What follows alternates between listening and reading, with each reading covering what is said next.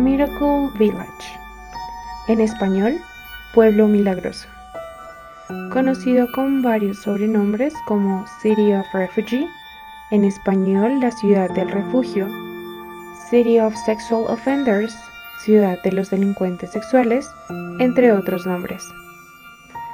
Es una comunidad ubicada en el estado de Florida, Estados Unidos, exactamente en Mock City Road, al este de la ciudad de Pahokee. Inicialmente, esta ciudad, anteriormente conocida como Pelican Lake, fue construida en 1960 para albergar a trabajadores de caña de azúcar. Sin embargo, Miracle Village, como lo conocemos ahora, fue fundada, de hecho, hace muy poco, en 2009, por el pastor Dick Witherow. Antes de morir, el pastor afirmó que la principal razón por la que este pueblo debería sentarse era la dificultad de los agresores sexuales para encontrar estabilidad en cualquier lugar. De tal forma que facilitará la reconstrucción del proyecto de vida de exconvictos y sus familias. En este lugar habitan entre 200 y 250 personas, entre las cuales algunas de ellas han cumplido penas en prisión por diferentes delitos, como posesión de pornografía o abuso sexual a menores, aunque ninguno de ellos ha sido diagnosticado psiquiátricamente como pedófilo. Algunos de los habitantes confirman que fueron enviados a prisión por actividades como salir con una persona menor de 14 años cuando el acusado tenía 18 y afirma que desconocía la edad real de su pareja. Estar orinando en la calle cuando un niño lo vio y su madre decidió llamar a la policía, entre otras actividades.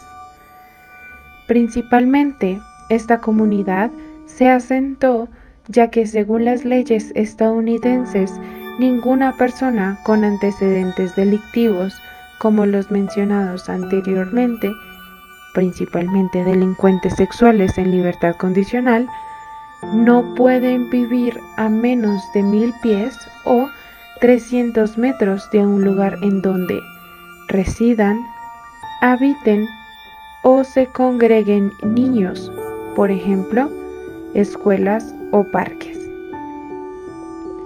Es importante recalcar que a pesar de que la mayoría de los habitantes son ex convictos, dentro de la comunidad no se aceptan residentes que hayan cometido delitos violentos o que sean Muchos de los habitantes aún cuentan con seguimiento por parte de las autoridades competentes, con monitores de tobillo, toques de queda y limitado acceso a la tecnología y el Internet.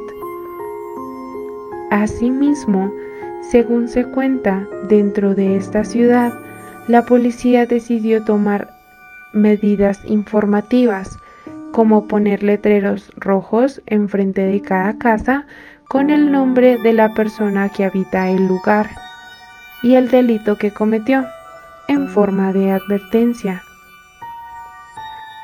Por otra parte, dentro de la comunidad solo habita una mujer llamada Rose, quien vivió una infancia muy violenta con abusos sexuales múltiples y abusos de todo tipo. Comenta que tiene dos hijos y su esposo la maltrataba física y verbalmente. Recibió amenazas por parte de él, advirtiéndole que iba a quitarle a sus hijos y la iba a dejar en la ruina. Posteriormente la acusó de abusar sexualmente de sus hijos, aunque nunca tuvo material probatorio que la inculpara. Ella insiste en su inocencia. Esencialmente es un pueblo de retiro, donde la tranquilidad y la empatía son las bases de la convivencia. Sofía Valiente, fotógrafa y escritora, al tomar su residencia en este lugar, afirmaba que entre la comunidad comparten una etiqueta que socialmente es muy difícil de borrar. Por lo tanto, existe ese ambiente de serenidad y aceptación mutua, sin juicios ni valores de ningún tipo. Por esta razón, resulta ser una excelente opción para personas que quieran dejar su pasado atrás, tengan un nuevo propósito y busquen oportunidades de esperanza, diferentes a la que puede ofrecer una sociedad que constantemente, entre comillas, los juzga. Es una comunidad cristiana en donde se ofrecen cursos de manejo de la ira, se estudia la Biblia y se brindan diferentes programas de atención psicológica.